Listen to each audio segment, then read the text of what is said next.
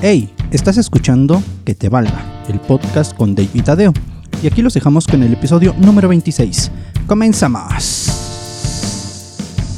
Te estás desinflando, güey. Ojalá, güey, porque sí, ya estoy muy... Mames. No estaba grabando, güey.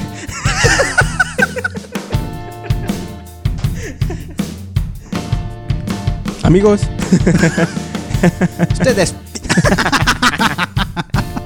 amigos, ahora tú traes la actitud. ¡Ya, vámonos! Sí, güey. Creo que desde entonces se me jodieron los audífonos. Posiblemente. Posiblemente. Amigos, bienvenidos a un episodio más de este podcast que es Que te valga. Como Forrest Gump. o como Pennywise. Tadeo, ¿cómo estás? Muy bien, amigo. Aquí disfrutando un fin de semana ricolino. Con calorcito, con chelita. Harto calor Harta calor. y harto aire, por lo que veo. Mames, luego por eso uno se enferma. Diosito, ya apiádate de nosotros. Ya baja con tu sangre limpia este COVID, por favor. Tu sangre limpia. Claro, la sangre de Cristo tiene poder. No, sí, harto, güey. De manipulación. Claro. Pues, amigo, escuchas. En esta ocasión les traigo un episodio especial Ok. Sobre una asesina. ¿La carnita asada?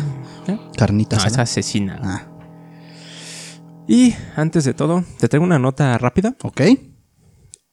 El pasado sábado se hizo viral en TikTok. En TikTok, pendejo. en Twitter. Ah, puta, güey. Como se parecen, güey. Como es lo mismo, güey. En. Twitter se hizo trending topic el hashtag Homero Simpson.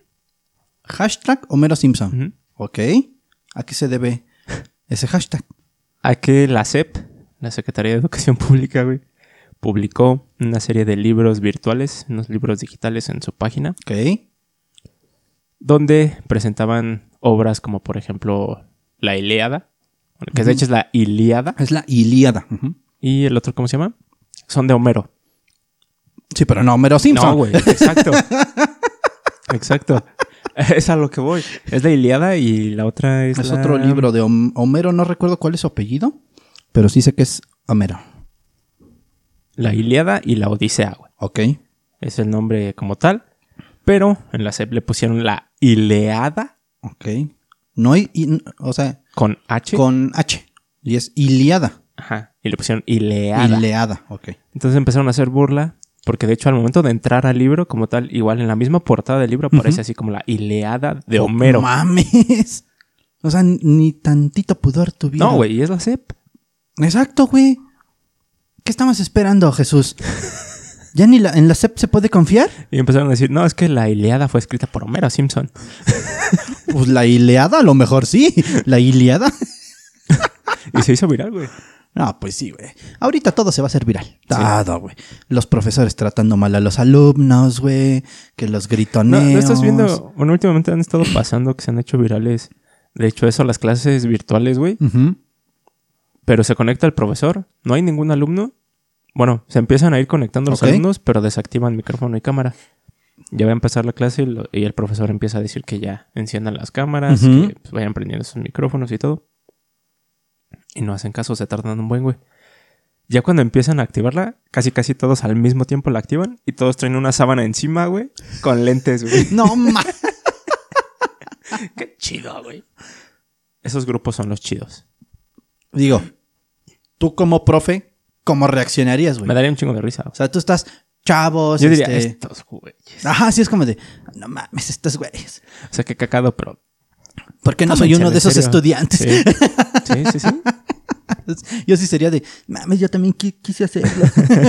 Pues sí, güey. La directora se enojó. Me dijo que, que falta de profesionalismo. De hecho, hay un güey que está haciendo viral también. De la misma forma en clases virtuales, pero este güey agarra, comparte su pantalla, pone un video de la WWE Ok. y pone una entrada, no sé, la entrada de John Cena, güey. Ves que entran con un intro, güey. Sí, sí, sí. Pues pone el intro, al momento de que termina lo quita y sale él. Oh. ¿Qué pasó, profe? ¿Cómo está? Pues es que, güey, les dan un chingo de armas ahorita que son clases virtuales, güey. O sea, ¿poco crees que ahí en el salón, güey, vamos a hablar una escenografía chingona, güey? Y ahorita que entra el profe, Todos avientan cohetes, güey. Todos me aplauden y yo voy a entrar acá.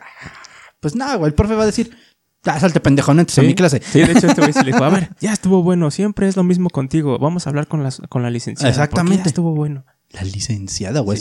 No, no era ni directora, era Era la la licenciada. Cuando ni la primaria yo creo que ha de haber tenido. Como el de los tacos, güey. ¿Cuál? Pues cualquiera de los tacos, güey. Ese güey tiene primaria trunca y se caga más en dinero que yo, güey. Sí, Mames. es negocio, güey. Hay que poner unos tacos. güey. Ya hay que olvidarnos de esto. güey. Vámonos. Pues vamos directo al tema porque está un poquito largo. ok. Vamos a hablar sobre Claudia Mijangos, el famosísimo caso Mijangos. Famosísimo caso Mijangos, claro que sí. O más conocida como la hiena de Querétaro. Ahora. La hiena. Es que las hienas matan a sus hijos, güey. Entonces. Está bien curioso, güey. Que las hienas matan a los hijos, pero. Por defender territorio, güey. No mames. Van y no sé al territorio de otro. Aquí no te vas a meter, hijo de tu pin- Ajá. Ve, aquí Y se matamos a nuestros hijos. No, ¿Te quieres no, no, meter no. aquí? Al revés, güey. Van contra el otro ¿La otra manada? camada. Camada. Ujú. Este. Camada. camada, güey. Camada, güey. Tres puntos. Y matan a los hijos. güey. De la por otra el camada. territorio. Ajá. Verga, güey. Eso sí es tirar barrio, güey. No, aquí tus pendejadas de aventarle agua a los vecinos o este decir que es bruja, güey, como la que me mandas Sí, mucho güey. de TikTok, güey. Apada cadabra. No es que usted tiene un cuervo. pues sí, es un pollo bebé. Sí, pues sí, güey. Es que la neta. Están bonitos los Sí, cuervos. están muy chidos. Están muy chidos. Pues, en 1988 asesinó de manera brutal a sus tres hijos debido a ciertas voces que tenía en su cabeza. Que la verga. Sí, vamos a hablar del diablo. Qué bueno que quiten la cruz, güey.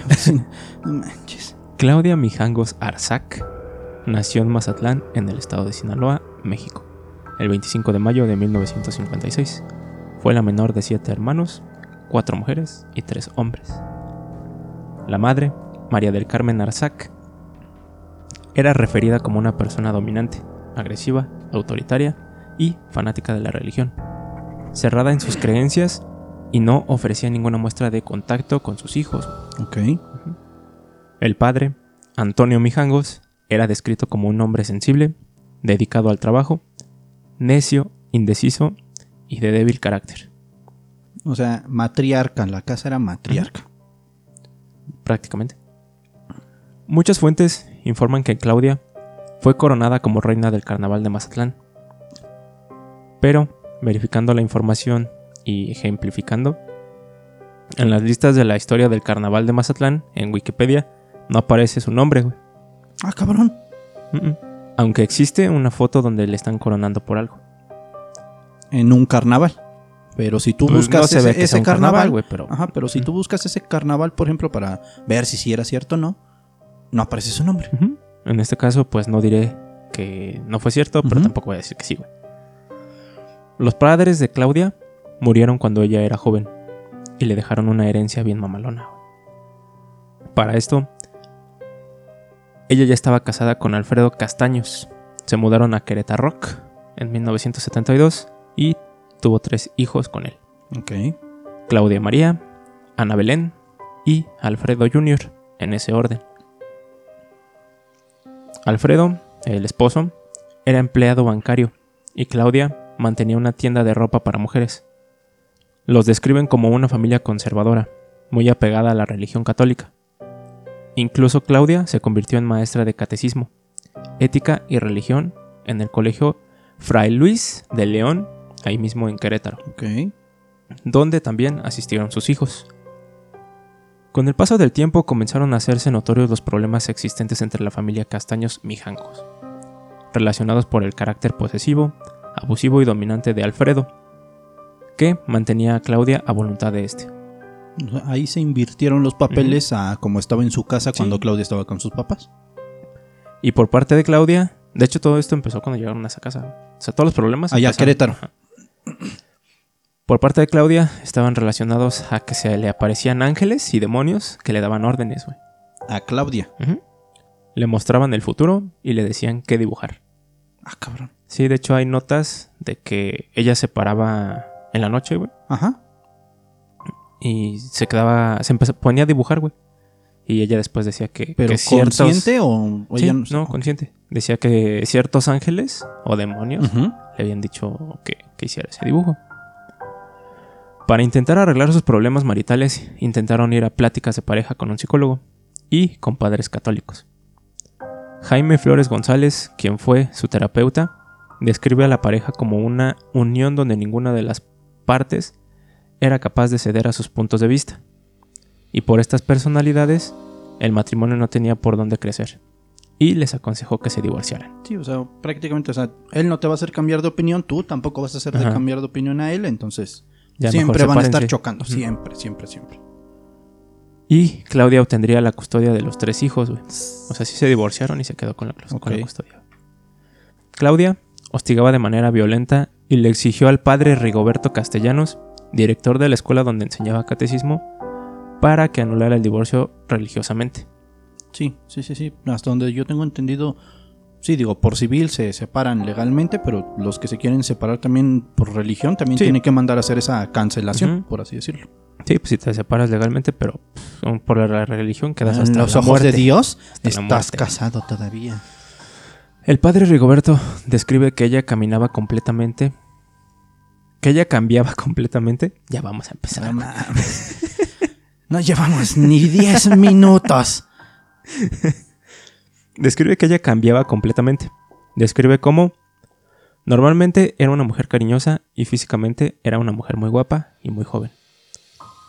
Pero dice que en esos momentos ella era otra persona. O sea, cuando estaba en casa y. no cuando sé, iba con el, con el cuando iba con padre. su ex esposo. Con el padre. Ah, con el padre, con el de la iglesia, cierto, cierto. porque dice que lo hostigaba mucho. Durante todo este tiempo, Claudia había estado forjando una relación con el padre Roberto. Era un profesor y el encargado de la catequesis de la misma escuela.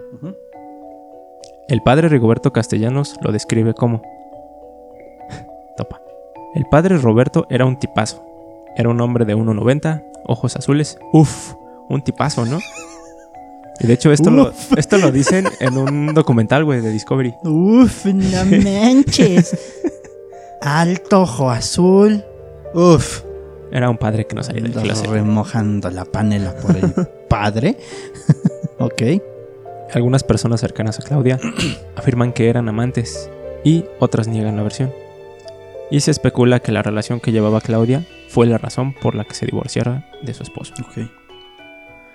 De aquí pasamos al 23 de abril de 1998. En la tarde de este día, Alfredo Cas- Castaños llevó a sus hijos a la kermés anual del colegio. En la noche fue a dejarlos con su ex esposa. No, o sea, bueno, sí podía verlos. O sea, sí tenía ese chance de. Ajá, pero como tal se quedó con la, Con la custodia de la. custodia. Sí, sí, sí. Ok. Entonces los fue a dejar con su ex esposa, con la que tuvo una fuerte discusión. Le dijo que ya sabía del asunto del sacerdote y que a pesar de eso él quería regresar con ella. Le insistió que tomaran más terapia, ahora incluyendo a los niños, pero ella se negó. Defendió sus sentimientos hacia el cura y Alfredo muy enojado le dijo que se iba a arrepentir y se fue. ¿Tú- ¿Tú cómo lo tomas en cuenta? O sea, ¿un verdadero amor es hacia ella o una obsesión? O sea, de, ok, ya sé que andas en una aventura con el tal persona, pero aún así quiero que estemos juntos. A lo mejor por los hijos, güey. Puede ser que por los hijos es un muy buen intermedio para que quiera seguir esta persona con, O como dices, obsesión. Puede ser una obsesión, güey. por- Es una obsesión. Este güey. Claudia cerró la puerta y le puso llave. Subió a darle la bendición a sus hijos y se acostó. Alrededor de las 3 de la mañana, Claudia se despertó. Una voz en su cabeza comenzó a implantar imágenes en ella. Le mostraba visiones del futuro. Le decía que Mazatlán había desaparecido y que Querétaro era un espíritu. Ok. Vamos a ver con qué más nos sale. Después de un tiempo de conversar con ella, o sea, con la voz, Claudia se levanta y decide marcarle a su amiga Verónica Vázquez, quien después de escuchar lo de Mazatlán y lo de Querétaro, espíritu viviente, Sí, porque pues, no manches. y que una voz de ultratumba estaba hablando con su amiga, le dijo, ok, ¿Estás loca? No, no es cierto. Ok, son las 3 de la mañana. ¿Qué te parece si mañana voy a verte? Va. Y le colgó. Es Así como- como de, no estés chingando, Ajá. mañana voy a verte. Así es que. Mañana hablamos. Ahorita no estoy. Pues, después de colgar con su amiga, la voz en la cabeza de Mijangos se hizo más clara. Era una voz masculina. Una voz que ya le era muy familiar. La voz le dio la primera indicación. Tomar tres cuchillos de la cocina, uno para cada uno de sus hijos. Mijangos, con toda calma, primero se puso un vestido, después bajó a la cocina, tomó los tres cuchillos y prosiguió al cuarto de su hijo más pequeño. Alfredo, de apenas seis años, se apoyó sobre la cama. Lo tomó de la mano izquierda y, a nivel de la articulación de la muñeca, comenzó a hacer cenársela. Arturo despertó, pero no pudo hacer nada contra la fuerza de su madre. Gritó, pero en cuestión de segundos la mano había sido amputada por completo. O sea, ni lo pensó. Nos dijo, ¿No? Córtale la mano a tu hijo. Ok. Pero primero me voy a vestir porque no voy a salir en paños menores. ¿Sí? Después lo apuñaló dos veces en el tórax a nivel del esternón. Luego lo volteó y lo apuñaló dos veces a la altura del omóplato en la espalda. ¿Qué pedo? Y esto es un punto importante, güey. Los llantos y gritos del hijo despertaron a la hermana mayor, Claudia María, de 11 años, quien entró a la habitación. Los vecinos narran que escucharon claramente los gritos de ¿Qué estás haciendo, mamá? No me mates, por favor. Pero nadie le habló a la policía. Verga, güey. Mijangos cambió de cuchillo y apuñaló a Claudia María, que había entrado al cuarto. Primero, dos apuñaladas a la altura del esternón, luego la volteó y le dio otras dos a la altura del omóplato. Igual Las que- mismas sí. este, heridas que el pequeño. Claudia huyó, pero con el pulmón perforado logró llegar hasta el pie de la escalera donde se desvaneció. Mijangos cambió de nuevo de cuchillo y entró a la habitación donde se encontraba la hija de en medio, Ana Belén. Ana Belén, de 9 años, se encontraba en shock, sentada sobre su cama sin saber qué estaba pasando. Mijango se sentó junto a ella. Cuando Ana le preguntó que qué estaba pasando, Mijangos le respondió: No te preocupes, te voy a mandar con tus hermanitos. ¡A la verga! ¡Pinche vieja loca! Y la apuñaló dos veces a la altura del esternón y dos en la espalda. Terminando este acto, bajó las escaleras en busca de la agonizante Claudia María, quien se había desmayado boca arriba sobre el piso que dividía la sala del comedor. Volvió a apuñalarla, luego la arrastró hacia la planta alta y colocó su cuerpo inerte en la recámara principal. Después fue por sus otros dos hijos y los apiló, uno arriba del otro. Los tapó con una cobija, se lavó las manos y lavó los cuchillos. Y después se cortó las venas antes de acostarse con sus hijos. Ok. Esto ya está. Muy cabrón. No se murió. Yo tenía entendido que no podías morir o no te podías desangrar cortándote las venas. Pero eso es como de, no mames, güey. Pues como tal no te desangras, güey, pero sí pierdes bastante sangre Sí, de tal manera sí de pierdes. que ya dejas de... De estar consciente, güey. Pero sí, sí te mueres, güey. Pero no se murió esta vieja. No, de hecho, los cortes los hizo mal. Ok. Se cortó en el hombro. Sí, aquí, a mí me dijeron que aquí, por aquí por el cachete pasaba una arteria. Ahorita la busco. Pues Verónica Vázquez llegó temprano a la casa, marcada con el número 408 de la calle Hacienda de Vejil, pero al llegar y tocar la puerta, fue recibida por Claudia cubierta de sangre, con la mirada extraviada. Verónica siguió a Claudia hasta la recámara atónita de que, de que había sangre por todos lados. Al llegar a la recámara, vio a los cadáveres de los niños y preguntó qué demonios había pasado. Y Claudia simplemente le contestó, los niños se llenaron de catsup. ¿Cómo? Los niños se llenaron de catsup. Y por eso los maté. No, es cierto. No, pero literal, eso fue lo que dijo. Los, los niños se llenaron de catsup. Ajá. Verónica pensó que la familia había sido atacada por alguien y salió corriendo para avisar a las autoridades, quienes al llegar a la casa describen la escena como sangre, sangre y más sangre. El piso de la sala y las escaleras que iban hacia la planta alta estaban manchados de sangre, al igual que el pasillo de la recámara principal. La recámara del pequeño Alfredo, la recámara de las niñas y el baño. Los investigadores afirman que por lo menos habían 10 litros de sangre distribuidos por la casa. La puerta de la alcoba estaba entreabierta y el cuarto que se ofrecía hacia los ojos era aterrador. Sobre la cama king size de la recámara principal se encontraban los cuerpos sin vida de la familia Castaños Mijangos, cubiertos con una colcha de color naranja con vivos blancos. A un lado de los niños también estaba el cuerpo de una mujer con sus ropas también manchadas en sangre, con los ojos entreabiertos. En la esquina de la recámara, sobre un sillón, dos cuchillos de cocina, uno de 42 centímetros, otro de 33 centímetros, ambos con el mango de manera de color café Limpios, un tercer cuchillo de 31 centímetros se halló en la recámara de las hermanas Claudia María y Ana Belén, caído sobre la alfombra y lleno de sangre desde la punta hasta la parte media de la hoja. Verga, Que es el último con el que apuñaló a la, y con el que se chiquita, cortó las venas. El coordinador de agentes periciales describe la escena como dantesca. De hecho. A primera instancia, asumieron que algún intruso había cometido el crimen. Esta fue la primera suposición incorrecta de los agentes. La segunda fue, fue que Mijangos estaba muerta. Cuando le tomaron el pulso, notaron que estaba viva, pero en shock. La llevaron inmediatamente a un hospital y las sospechas se fueron contra el esposo. Obvio, por obvias razones, claro. Y más en esos tiempos. Bueno, también ahora. pues sí, pero digo, en los noventas... Eh. Tres días después de la masacre, sedada y amarrada a la cama, Mijangos despertó en el hospital.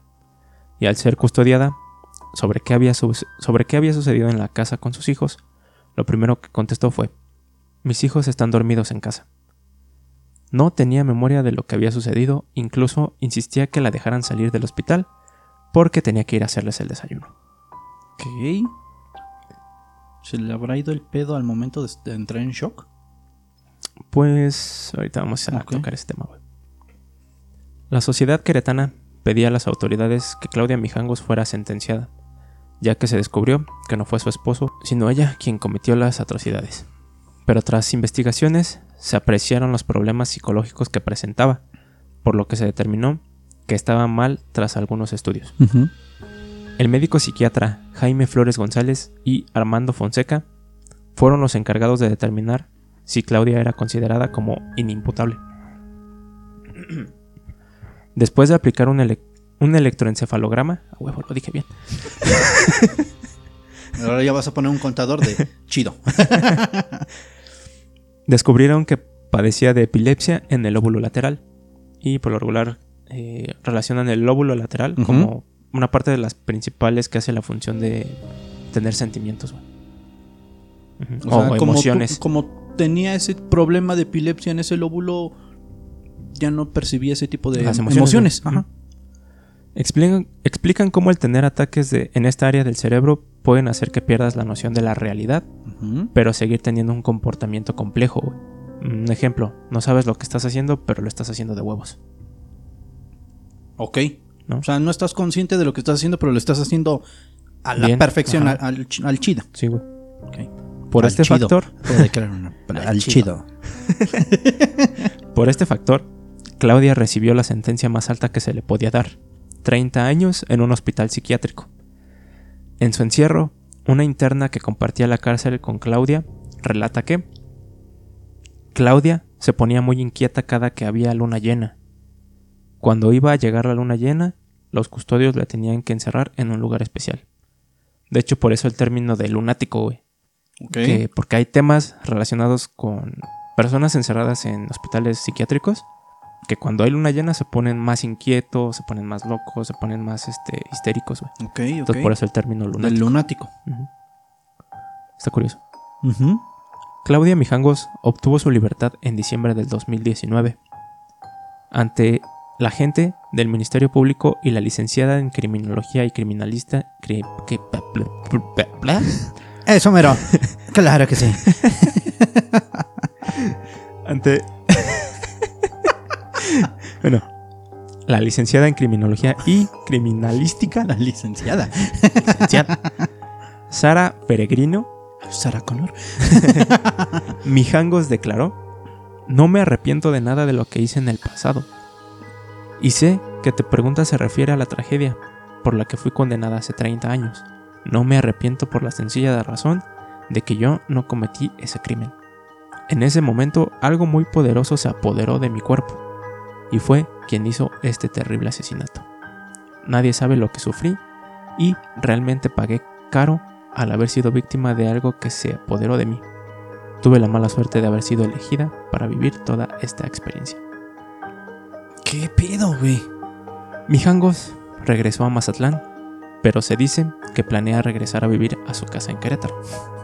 Y Como si nada, como si nada hubiera pasado. de hecho planea escribir un libro, ya que llevaba escribiendo un diario todo este tiempo que estuvo encerrado. Eh, estuvo encerrada, sí, claro.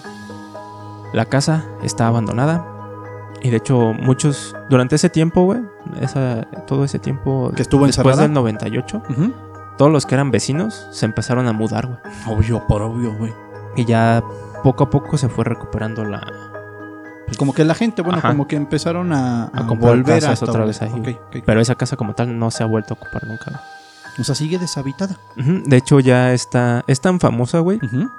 Porque dicen que hay apariciones, que se aparece un niño. Este, hay un video donde se aparece un niño, güey. Verga, En güey. forma ectoplásmica, por decirlo así. Este. Carlos Trejo ha ido a investigar. eh, Extra Normal ha ido a investigar. Ok.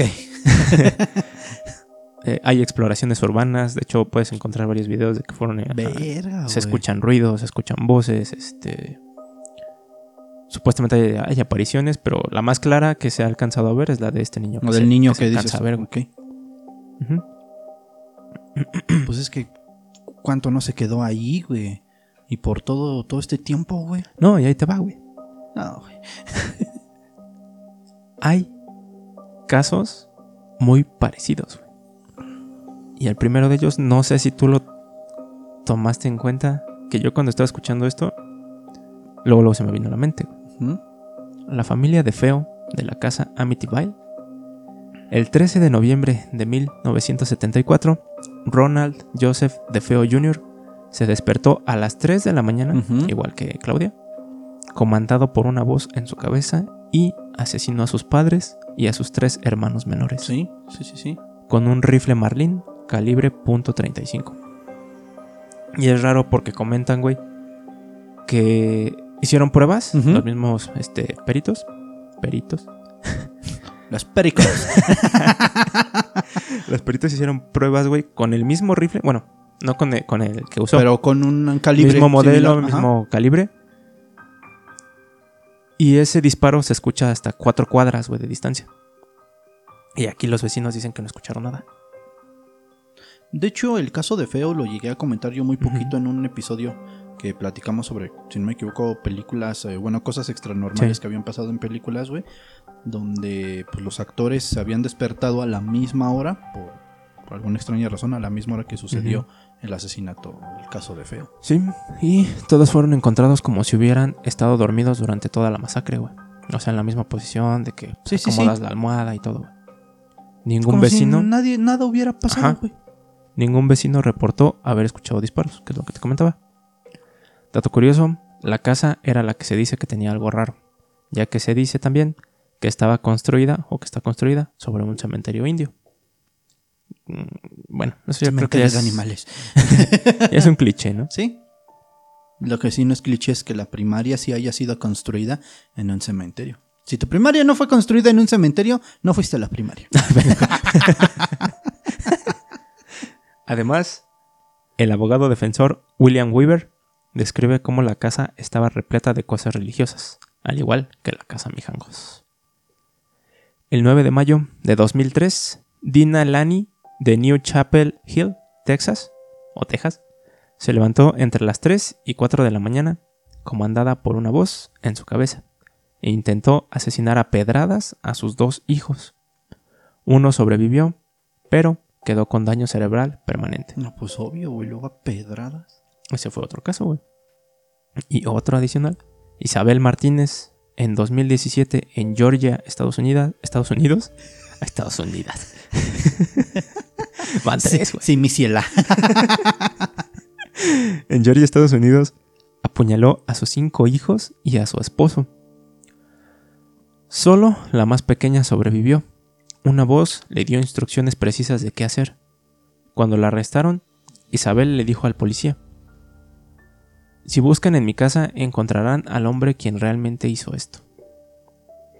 Isabel era alguien muy involucrada con la iglesia y al igual que en los otros casos, su casa es descrita como llena de artículos religiosos.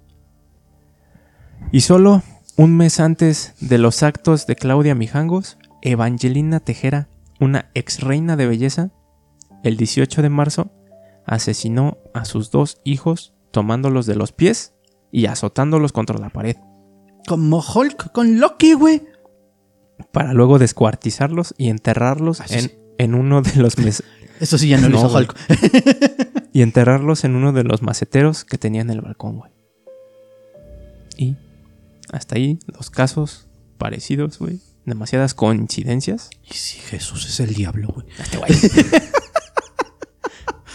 Ponte a pensar, güey. ¿Por qué, por qué casualmente raro, todas las casas donde hubo este tipo de situaciones, güey, sí tenían algún objeto o No, objetos dicen que tenían religiosos? varios, güey. Y de hecho dicen que las familias eran muy devotas. Pues, ve, güey. Ya no vayan a la iglesia. O sea, está, está, está muy raro, güey. Por eso, o sea, muy a pesar del tema de que Claudia mató a sus hijos, si te metes más a inspeccionar eh, el trasfondo, pues sí sale ya cosas más creepy y paranormales. Exacto, güey. Y pueden salir muchas teorías conspirativas, obviamente, porque es lo que te digo. Casualmente, si no me equivoco, este y otros dos casos de los que nos dijiste ahorita, eh, pues en las casas había objetos religi- religiosos y la familia era devota. Sí, en Este, todos. Lo que te digo, güey, pues como para que digan que alguien les dijo que tenían que hacer eso, güey, pues sí. no, y es, es muy si no era. Dios con Abraham, güey, llevándose a su hijo al monte. Y es muy raro, güey, porque ¿qué- ¿por qué todos una voz en la cabeza? Ajá. ¿Por qué no en el po- oído? ¿Por qué no así, de frente? Pero ¿por qué siempre matar? Exacto, güey. ¿No? O sea, no es como, como te digo, como Dios con Abraham, güey, que le dijo, ¿tienes tanta fe en mí? Ve a matar a tu hijo. Pero arriba de ese cerro. Y pues ahí va Abraham, ¿no? A matar. Pero pues ya Dios le dijo, espérate, espérate, espérate. Si nomás era para ver si sí tenías los pantalones. Bueno, no había pantalones en ese entonces, ¿verdad? Pero sí es lo que es como tú dices, ¿por qué siempre matar? ¿Por qué no nada más pegarles? Digo, no quiero decir que... que No, güey, pero. O sea, siempre es. Siempre van hacia lo mismo, güey. O sea, Asesinar y a la familia. No, y, y serán como tipo sacrificios. Porque al final del día, digo, esta Claudia, pues terminó intentando suicidarse, que no lo consiguió. No, y espérate, obviamente. güey. Durante ese tiempo, y de hecho también un poquito de años atrás. Querétaro fue considerado como. ¿Qué? ¿Cómo era? La capital de los exorcismos, güey. En México. Ok. Incrementó los casos de posesiones, supuestamente, y de exorcismos que fueron este, llevados hasta A el cabo. Vaticano. Pero sí llegaron al Vaticano. Pues se supone que en el Vaticano es en donde está toda la gente experta, los que se dedican a la parte de los exorcismos. O sea, no es como que el padrecito de aquí de la capilla de aquí al lado, güey, pues esté facultado. Porque hasta donde yo tengo Que entendido son güey. estudios. Ajá, que también este, los casos que reportaban anteriormente en esos años eh, consideraban hacerte un exorcismo si habías visto una película de terror. sí, o sea, eran cosas así muy básicas, muy tontas que ahorita dices, O "No sea, mames". si hubiéramos ido tú y yo a Querétaro en esos entonces, güey, ya nos hubieran quemado como brujas en un poste. sí, sí, güey. Verga, güey. No manches. Pues sí, ese fue el caso de la llena de Querétaro. Está cabrón, güey. Y por eso la bautizaron como la, hiena de Querétaro. Por matar a sus hijos. Está cabrón, güey. Bueno, como tú dices, está más cabrón, güey, porque de un tiempo, pues consideraron a Querétaro uno de los lugares con más prácticas de exorcismo, güey. Sí. Está cabrón, güey. Que digo, antes no se mencionaban tanto en esos años, en los 90s, 2000, güey, pues no se mencionaba tanto, hasta donde yo recuerdo, no se mencionaba tanto, güey, pero... Pues yo creo que ahorita la actualidad, güey, no te sorprendería. Hasta como que dirías, a huevo, una noticia que no tiene que ver con el COVID. Sí. De hecho. Hasta como que, no sé, ya se vería, mm, no quiero decir normal, pero se vería ya como que otra cosa que de lo que no queremos escuchar. Haría contraste, ¿no? Exactamente. Que de hecho creo que vamos a vol- volver a estar en semáforo rojo, ¿no? Creo que en CDMX iban a estar a- de nuevo en semáforo rojo. No mames, yo que quería ir a la Friki Plaza. Ahí está, güey. Mames, güey. Oye, sí es cierto, yo voy a ir a un museo. Bueno, ya. Tema. Pero sí, amigo, ese fue el episodio de esta noche, tarde, día. Episodio perturbador, porque pues, sí está cabrón, güey. Esto de los asesinatos sí son cosas que a lo mejor podemos eh, platicar, meterle chistecillos, lo que tú quieras, güey, pero... Sí, no, está, está ojete y hay, hay teorías de que, y de hecho lo comenté en algún episodio, güey, de que qué tal si los que están enfermos, que son enfermedades mentales, qué tal si su Son los más cuerdos, güey. su, ajá, su, su, su percepción ya está más abierta, que a lo mejor el cuerpo no lo puede asimilar todavía, Ajá, es como... como y que debe- percibes realidades distintas, güey. O sea, como que ellos sí son, lo voy a decir así, más evolucionados que nosotros. Sí, sí, sí. Que ellos sí, sí se desarrollaron de forma más avanzada este, al momento estar en el vientre y lo que tú quieras. güey. Sí, y lo comento porque, por ejemplo, no fue un caso aislado que nada más haya sido Claudia, Ajá, no, o sea, sino que, o sea, fueron varios casos. y muy similares. Muy, demasiado muy similares, similares, exactamente. Está cabrón, güey. Este. Pues. No se puede confiar ya ni en la señora que va todos los domingos a misa, No, güey. Menos en ellos. Imagínate que te inviten, vamos a rezar, vamos a hacer un rosario. Y Tómala. tómala, o hacen el rosario, pero con tu cuerpo fúnebre ahí, güey. Está cabrón, güey. Está muy cabrón, güey. Muy, muy cabrón. Pero bueno, Por eso, Biblia de Goku. es la chida. ¿te late si hasta ahí lo dejamos? Sí, ya vámonos. Haz empezar. No, no, no, ya, este, ya soy, ya soy hombre bueno, hombre de principios, hombre de valores, hombre de respeto. Ok. Cuídense mucho. Pues bueno, amigos, nos escuchamos en el siguiente episodio de Que te valga el podcast. Les dejamos las redes sociales, van a estar apareciendo aquí arriba. Ahora sí, con calmita, no los voy a apresurar. Sí, Por aquí es- van a estar. De todas maneras van a estar en la cajita de descripción, no se preocupen. Y pues bueno, recuerden que estamos todos los martes y, Y los viernes. viernes. A huevo. sí, a huevo. martes y viernes en su plataforma digital favorita.